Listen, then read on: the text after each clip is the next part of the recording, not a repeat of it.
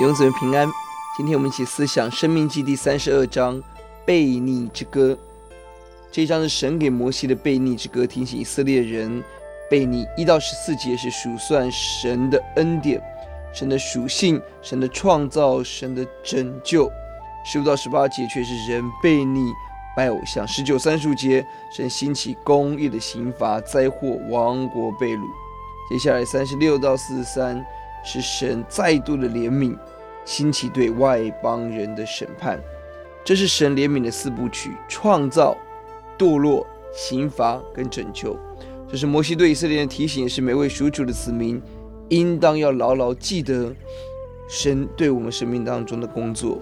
我们要记得，我们是这样的忘恩背逆的百姓，更要紧紧的抓住神。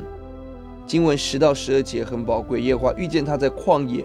荒凉野兽吼叫之处，就环绕他，看顾他，保护他，用保护眼中的同人。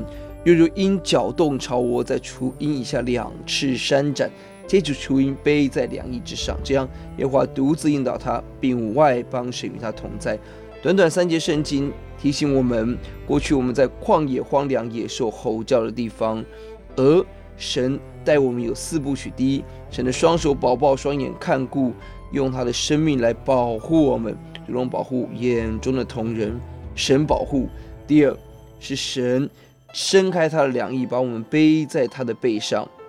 是的，天天背负我们重担主是应当称颂的。让我们学习把生命交给耶稣。第三，神搅动巢窝，在雏鹰以上两翅扇展。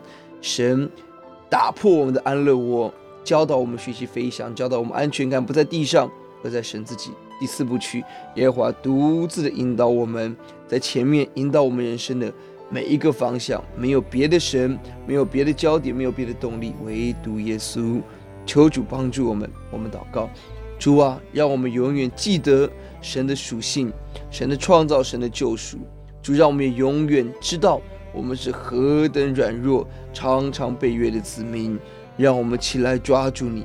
哦，主啊，主啊，起来呼求的时候，你来怜悯世人，愿你的恩典临到所有弟兄姊妹，让我们今天经历到你的环绕、看顾、保护。哦，主啊，你的背我们，哦，主啊，你在我们上面两次伸展，你在我们前面率领我们得胜，听我们的祷告，奉耶稣的名，阿门。